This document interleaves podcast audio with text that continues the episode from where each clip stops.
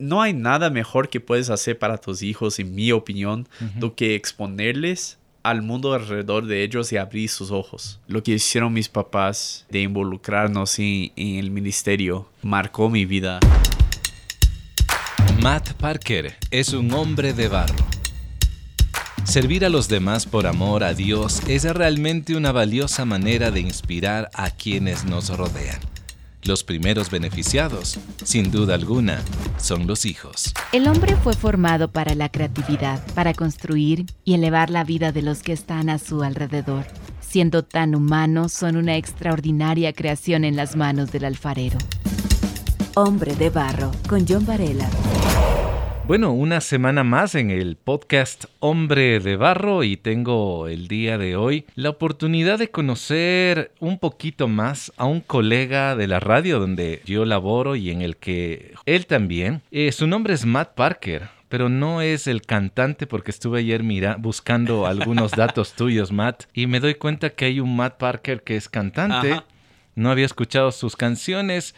Tampoco eres aquel youtuber de stand-up maths. Vi que había uno que enseña matemáticas. Muy loco, pero no eres. Eres Matt Parker. ¿Cómo estás, Matt? Muy bien. Qué gusto. En la radio donde nos encontramos, tú tienes un segmento también en uno de los programas y te conocen como el chef gringuito. Así es. Y yo quiero empezar por ahí, eh, Matt. ¿Dónde empezó ese gusto por la cocina? El gusto de la cocina empezó por mi mami. Ella siempre me tenía en la cocina ayudándole desde que yo tenía cinco años. Entonces, realmente una de las primeras comidas que hice fue justo para Día de la Madre y hice como es huevos y todo eso Ah, y tenía cinco o seis años. Entonces, ¿Solo, ¿Solo lo hacía contigo o con el resto de tus hermanos? Eh, con mi hermano no le interesaba tanto, entonces no, él, más bien molestaba en la cocina, entonces ella siempre me pedía a mí la ayuda porque yo tenía más, más esa querer para aprender entonces en la oh, cocina. Ese fue tu primer plato a los cinco años. Así es. ¿Que era huevo frito? Era huevos revueltos con pan tostado y fruta. Qué rico. Oye, qué lindo. Qué, qué buena manera de, de, observar de tu madre. Sabía que tú tenías tal vez más paciencia o de pronto tenías mayor concentración. Yo recuerdo, Matt, cuando yo era, no, tal vez unos ocho años, yo escuchaba un programa justamente de, de la radio donde estamos ahora y ella daba recetas, se llamaba el programa Feminidades. Y, Carmen Reynoso daba algunas recetas y yo hice en la casa. Ah, y mi mami estaba feliz. Claro, yo no sabía preparar pasteles, no tenía un buen horno, así que creo que le puse tal vez demasiada harina o algo, pero eh, el pastel se, se, hundió, totalmente, parecía una, un valle. Pero oye, qué lindo eso. Tú viviste algunos años en la selva del Brasil. Sí. Eh, cuéntame sobre esta parte de tu vida. Bueno, mi, yo fui a Brasil cuando tenía cuatro años de edad. Mis papás sintieron el eh, llamado de Dios para regresar a Brasil. Digo regresar porque mi papá nació en Brasil. Ya. Entonces, Pero él no es brasileño. Sí, mi abuelo era, no, mi abuelo era misionero también. Ah, ya, ya, ya. Entonces, mi abuelo eh, fundió Wycliffe en el norte de Brasil. Wycliffe son los traductores, de, la Biblia. de, la Biblia. Qué impresionante. Entonces, mi papá nació ahí en Brasil y después regresaron a, Estados Unidos y sintió el llamado para regresar y fundaron el seminario eh, Palabra de Vida en, el norte de Brasil. Entonces mi papá fundó y ayudó a construir todo eso. Entonces, y de ahí ellos también sintieron el llamado para llegar a los ribereños del Amazonas. Entonces, más o menos hay como 35 mil eh, comunidades a lo largo del Amazonas eh, y más o menos unos 28 mil no han escuchado de la palabra de Dios. Increíble. Entonces es uno de los grupos más grandes no alcanzados.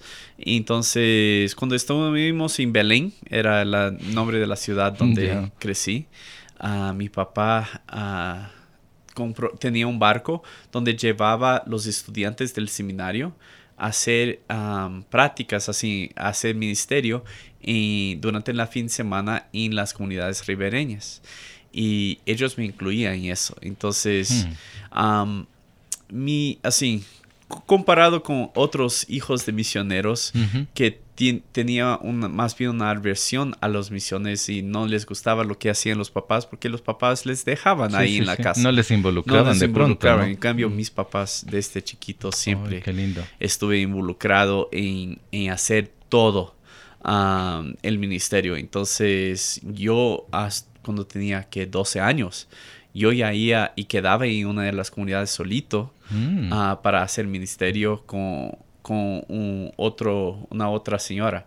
Eh, Yo desde chiquito sabía que quería ser misionero. Era, tu e- era algo que tú viste de tus padres y creciste es. haciendo eso. crecí haciendo eso, vi la pasión y o tuve esa pasión y, y nunca me cambió. Yo recuerdo en un acampamento alguien preguntó ¿y quién quiere dedicar su vida a misiones? Y yo tenía, creo que fue 10 años a esa época, que ahora es el i- el- la edad de mi hijo, pero Mm. ah, yo dije, yo quiero ser misionero y desde ese momento nunca ha cambiado ese deseo en mi corazón. Hombre de Barro, con John Varela. Cuando tú hablas de esta de este lugar, ¿dónde está ubicado? ¿Es, es muy metido en la selva? Co- ¿Cómo es eso? Belén es justo una ciudad, es justo en la boca del Amazonas. Ya. Es una ciudad de más o menos unos 2 millones. Entonces es una ciudad grande. Sí. Pero nosotros vivimos una hora y media fuera de la ciudad. Entonces ahí ya hay es selva. Entonces Hmm. yo crecí jugando en la, en la selva haciendo ca- ah, sin carpas y ah, acampando en la selva. Haciendo camping. Haciendo camping, Oh. pescando, cazando. Así, mi vida era mucho más fuera de la ciudad que en la ciudad. Entonces, sí, eso, ah, donde hacíamos ministerio era una hora más ale- a- adentro y Wow. después cuatro horas de barco. Dios mío, En esa época. lejísimos. Sí. Entonces, ahí es donde yo crecí. Y todavía sigo teniendo un ministerio. Cada tres, Tres. bueno, cada tres meses básicamente viajo a Brasil. Wow. Am, tenemos un ministerio con mis papás. ah, después de crear el seminario, mi abuelo empezó a, a ir al interior del Amazonas, al centro del, del estado de Amazonas, ah, realmente donde ellos viven ahora. Eh, te- llegas de avión a Manaus y ahí es cuatro horas y media de carro hacia la base, Ya. que es el final de la autopista. Entonces, no de más. ahí ya no hay más. Ahí es solo barco. Como decimos a veces aquí, a lomo de culebra tienes Ajá. que ir. Así es. Y de ahí entramos en el barco y donde hace, donde tienen el ministerio es casi 24 horas de barco para llegar al, a las comunidades donde ellos trabajan. Qué increíble. Yo sentí en mi corazón que, ta- que también quería tener un impacto ahí y um, Dios ah, me dio una herramienta que es un MP3 solar. Ya. Entonces, como yo tengo esa pasión de radio Sí, y, sí. y tecnología, Ajá. Am, yo primero pensé que iba a crear un radio en Brasil, para ser bien honesto. Yo, Te refieres a una emisora. a una emisora. Yo, yo vine a CJB ah, para ser entrenado para empezar una radio allá. ya. Pero Dios cerró la puerta. El Hmm. gobierno tomó control de todas las frecuencias y básicamente dijeron, No hay nada. no hay nada para ustedes, y olvídalo. Entonces yo quedé como, Dios, ¿qué pasa? Sí, Claro. yo siento en mi corazón que debería ayudar a alcanzar es- eh, esas comunidades. Y ahora, entonces, cu- en cuanto estaba quedando aquí, yo empecé a trabajar con CJB y hacer diferentes ministerios. Y justo ah, un amigo mío me trajo un MP3 solar y dijo, capaz que esa herramienta podía servir para alcanzar los ribereños. Entonces ah, yo llamé y fue- eso es otra historia in- increíble. Yo, el, el director de este ministerio Ujú. eh, que hace los MP3 solar, su hijo y yo fuimos a la misma escuela en Belén, en Oh. Brasil. Entonces yo le llamo y, ella- y él dice, por si acaso tú eres el Matthew Parker que fue aquí. Y yo dije, sí, ¿cómo? Entonces fue, fue interesante Wow, como Dios usó ¿no? a alguien de mi vida así desde allá para ahora, a alcanzar a, los ribereños del Amazonas. Entonces mm. empezamos a trabajar juntos, realmente era joven también ese ministerio, y fuimos creando un MP3 que podía...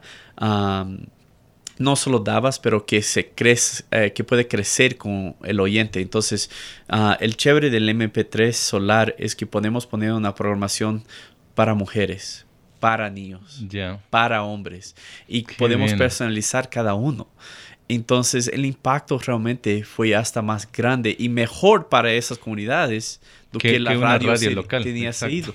Entonces fue, fue uno de hmm. esos momentos que dije, ahora entiendo Dios, gracias, ¿me entiendes? Es como, wow, ok, Dios tenía un plan más grande que yo no veía. yo realmente pensé, ahora qué hago con mi vida y, y ahora tengo la bendición de poder trabajar en Brasil y también en Ecuador y alcanzar al mundo con, bueno, trabajo aquí en la radio y con nuevos medios. Entonces hmm. ahí tenemos un alcance por todo lado. Dios pudo, usar varios de mis talentos que Él me dio y no solo uno. Entonces fue chévere.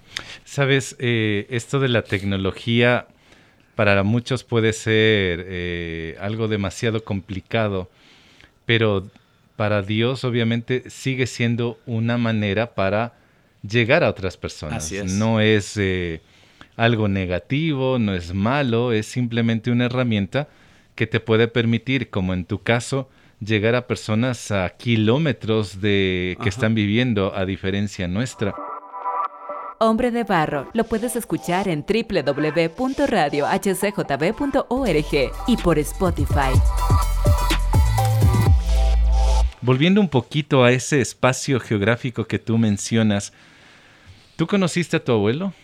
Por supuesto. ¿Qué, sí. ¿qué, qué, experiencias tú veías en él? Porque veo que tú serías la tercera generación, ¿no?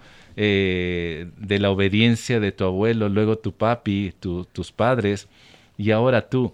¿Qué, ¿Qué veías en tu abuelo que te inspiraba? Mi abuelo es, es uno de esos pioneros evangelistas. Ya. Entonces, él vino, vino de, esa, de esa época de Billy Graham y de, de los grandes evangelistas y pioneros. Entonces, eh, yo veo en él, él, él no tiene miedo de nada. Es increíble él entraba en comunidades que realmente eran muy hostiles y no querían que esté ahí. Y él solo entraba y decía, yo quiero orar por ustedes, yo quiero leer algo con ustedes. Oh. Entonces, él tiene, él tiene una habilidad de hablar con personas y abrir las puertas que yo, así, yo personalmente no tengo. así, yo de nuevo, sí, no tengo esa, pero admiro eso. Y el chévere, él él es el tipo que podía abrir puertas y, lanzar los ministerios, pero no era muy bueno en mantener los ministerios. En cambio, mi papá es excelente para hacer eso. Entonces, mi, mi, abuelo, como dije, empezó a Palabra de Vida, mi papá llegó, creó la infraestructura, eh, construyó, y después mi abuelo fue al Amazonas ah, para abrir eh, las comunidades y vieron así, estamos mandando estudiantes allá, pero no funcionaba ah, para mantenerlos ahí. Entonces mi papi fue con, con, nosotros para ya crear un, nuevo ministerio para apoyar a los misioneros, a los ribereños. Entonces realmente eso es algo increíble, cómo usa Dios diferentes estilos de personas para lograr el ministerio.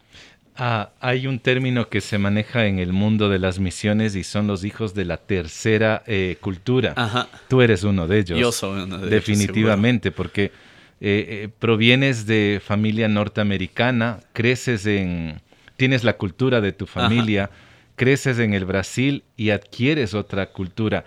¿Hasta qué edad estuviste tú en este espacio de Brasil y cuando sales para estudiar en los Estados Unidos, ¿hubo algún conflicto?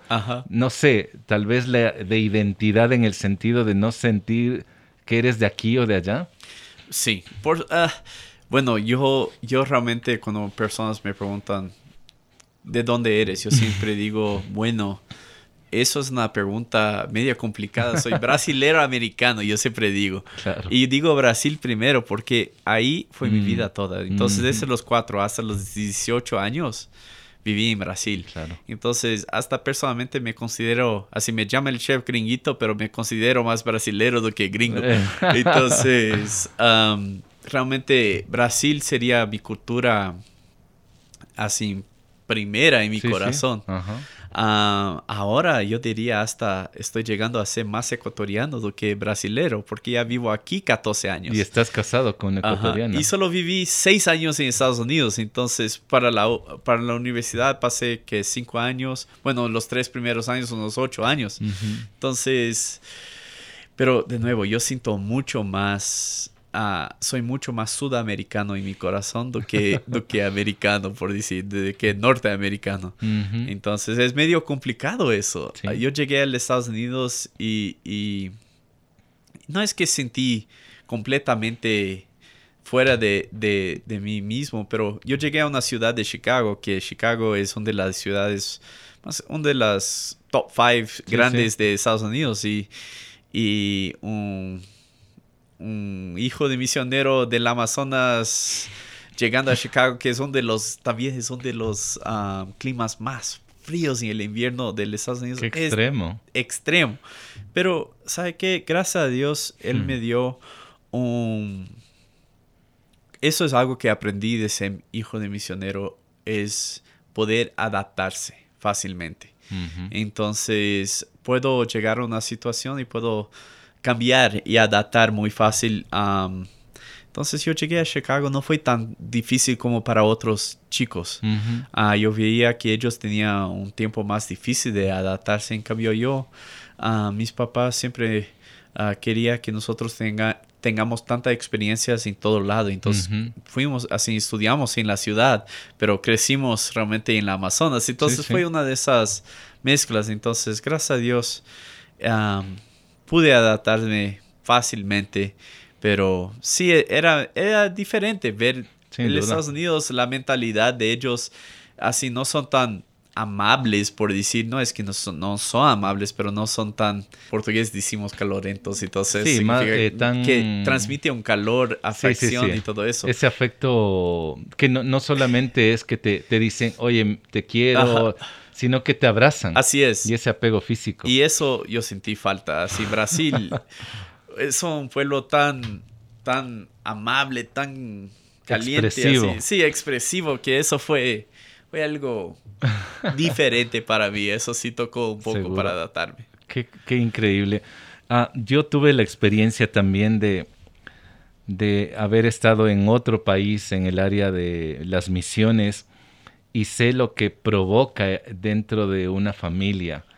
Eh, y, y lo que provoca es algo maravilloso porque tú, tú ves de primera mano lo que Dios hace en un, en un espacio que, que puede ser imposible humanamente hablando, Ajá. pero Él hace cosas eh, grandiosas. Hombre de barro, originalidad en sus manos. Ahora, eh, Matt, quiero preguntarte de qué manera esta realidad que tú viviste en la niñez y gran parte de la adolescencia ha marcado tu vida hasta el momento. Wow. Seguro me marcó mi vida porque soy misionero ahora. Y como yo dije, yo creo que lo que hicieron mis papás eh, de involucrarnos en, en el ministerio marcó mi vida para querer ser misionero. Entonces, Mm. Desde esos 10 años de edad, yo fui al seminario después, justo para estudiar, para ser misionero. Ah, planeaba ir a Brasil, pero me trajo a Ecuador. Y yo creo que, que todo que yo aprendí viendo a mi, mi papá, viendo a mi mamá, y la pasión que él- ellos tenían para las personas no alcanzadas, mi abuelo, todo eso, no hay como no ah, sentir el mismo cuando estás re- Mm. alrededor de tantas personas que aman al Señor y que quieren alcanzar a más personas. Entonces, seguro eso impactó mi vida. Seguro es, es una de las razones que estoy aquí. Es justo, yo todavía siento en mi corazón que tengo una pasión para llegar a más personas. Y Mm. el impacto que podemos tener aquí Sí. en la radio es increíble. Llegamos a millones de personas cada, cada mes. Y, y escuchar las historias, escuchar los testimonios, no hay nada mejor, más gratificante de que servir al Señor. Y yo creo que tú también sientes el mismo, por eso estás aquí. Es que cuando sirves al Señor no hay nada que realmente iguala el sentimiento que Dios da cuando eh, estás sirviendo a Él, cuando sabes que estás donde deberías estar. Sí. Entonces, eso seguro, sí, es una de las razones más grandes que soy un misionero hoy. Y sabes, hoy, están escuchándonos eh, tal vez hombres, mujeres, familias, y algo que para mí también me ha desafiado y que alguna vez cuando ya volvimos de, de España acá al Ecuador, eh, hacer una vida diferente, pues te deja eh, esas historias de las misiones, esas historias de trabajo con la gente. Y sabes que yo quisiera desafiar hoy, si tú estás planificando vacaciones y estás pensando tal vez con tus padres o tú eres papá, mamá y dices, este verano nos vamos de vacaciones, yo quisiera plantearte un desafío, que tú puedas pensar en no ir de pronto a vacacionar, sino a dedicar tus vacaciones a un lugar donde hagas misiones. Sabes que eso va a unir de una manera muy especial a tu familia y te va a desafiar. No te estoy hablando ahora, si tienes la posibilidad de irte al África, genial. Chévere. Pero si lo haces al interior de tu propio país, hazlo. Contacta de pronto una iglesia, contacta una agencia misionera, métete a googlear como se lo dice y vas a encontrar, ahora hay cantidad de agencias misioneras que te pueden orientar.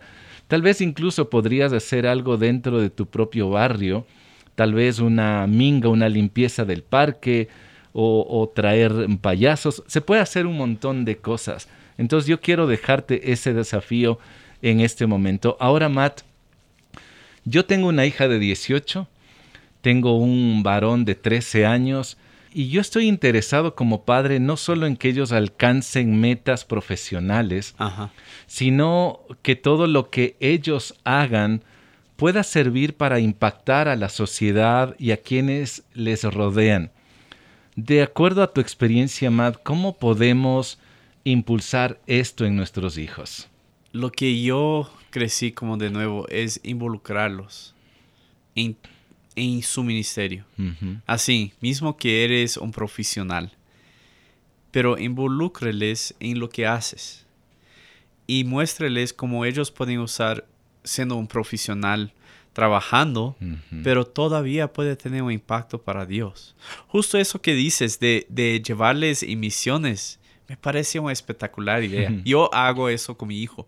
Cada, por lo menos una vez al año yo le llevo a Brasil conmigo para que él puede salir de la ciudad, puede mm. salir de su área de confort y impactar la vida de otros y ver la realidad de otros. No hay nada mejor que puedes hacer para tus hijos, en mi opinión, do que exponerles al mundo alrededor de ellos y abrir sus ojos. Yo creo que muchas veces tenemos, solo enfocamos en nuestra familia cercana, en lo que hacemos aquí en la escuela y en todo eso, que no vemos lo que pasa tres horas de Quito o tres horas de donde vives. y, hay personas que necesitan escuchar a Dios. Eso que dices para mí sería una forma de, de enseñarlos, de dejar un legado de amor y, y también enseñarlos que lo que no importa es uno, lo que importa es Dios. Mm y cómo pueden dejar ellos su marca en las vidas de las personas sirviendo a Dios. Entonces, un legado, mejor, mejor legado, en mi opinión, no hay. Do que un padre dejar un corazón que quiere servir a Dios, lo que sea como sea. Eso creo que es el legado número uno, que realmente es un reto para mí como padre también. Así, yo estaría, yo siempre digo a mi hijo, si quieres ser un biólogo, chévere. Si quieres ser un policía, chévere. Pero lo que importa es cómo vas a usar tu profesión para servir a Dios. Y si estás ahí, no solo miras de así, no solo enfócate en tu trabajo, pero mira alrededor, mira a las personas que están alrededor de ti y cómo ellos necesitan de Dios o cómo ellos pueden ser impactados por su vida. Así, no te toca ni decir que eres creyente.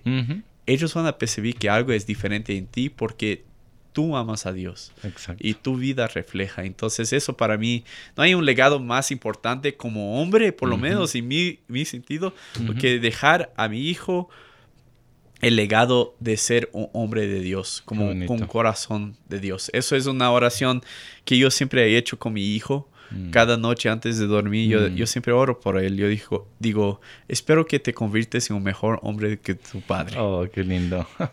espero que Ah, más que eso, que tengas un corazón que ama a Dios. Sin duda. Y que seas un hombre conforme a Él. No hay nada mejor. Qué gran mensaje. Qué lindo.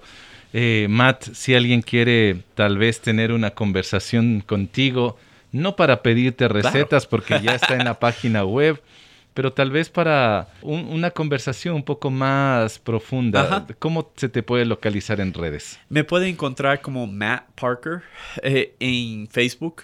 O si buscas, si entras a CJB, vas a encontrar Matt Parker en varias publicaciones, porque yo hago bastante de las publicaciones, pero um, ahí me pueden encontrar en Facebook como Matt Parker o en Instagram también. Matt Parker es doble T. Doble T, M A T. Parker con K. Parker como el esfero es como digo aquí Ecuador, porque todo el mundo conoce el esfero Parker. Muchísimas gracias, Matt. Gracias por desafiarnos también. El reconocido predicador Charles Spurgeon dijo lo siguiente, El que no sirve a Dios en donde se encuentra, no servirá a Dios en ninguna otra parte. Un niño fue impactado por su padre cuando éste servía a una comunidad indígena en Brasil. Hoy, Matt Parker es misionero como lo fue su abuelo y lo es su papá. ¿Qué clase de impacto estamos sembrando en nuestros hijos o en las personas que nos rodean? Espero de todo corazón que este episodio haya provocado en ti algún reto para incluirlo en tus planes en esta misma semana. Te invito a escribirme o ponerte en contacto conmigo. Me encuentras en Facebook e Instagram como John Varela. Me gustaría conversar contigo. Las dos temporadas del podcast Hombre de Barro están en las plataformas Spotify, Apple Music y también en SoundCloud. Así que encuéntralas y disfruta de cada una de ellas. La próxima semana tendré a otro hombre de barro. Hasta pronto. Hombre de barro con John Varela. Hombre de barro es una producción de HCJB.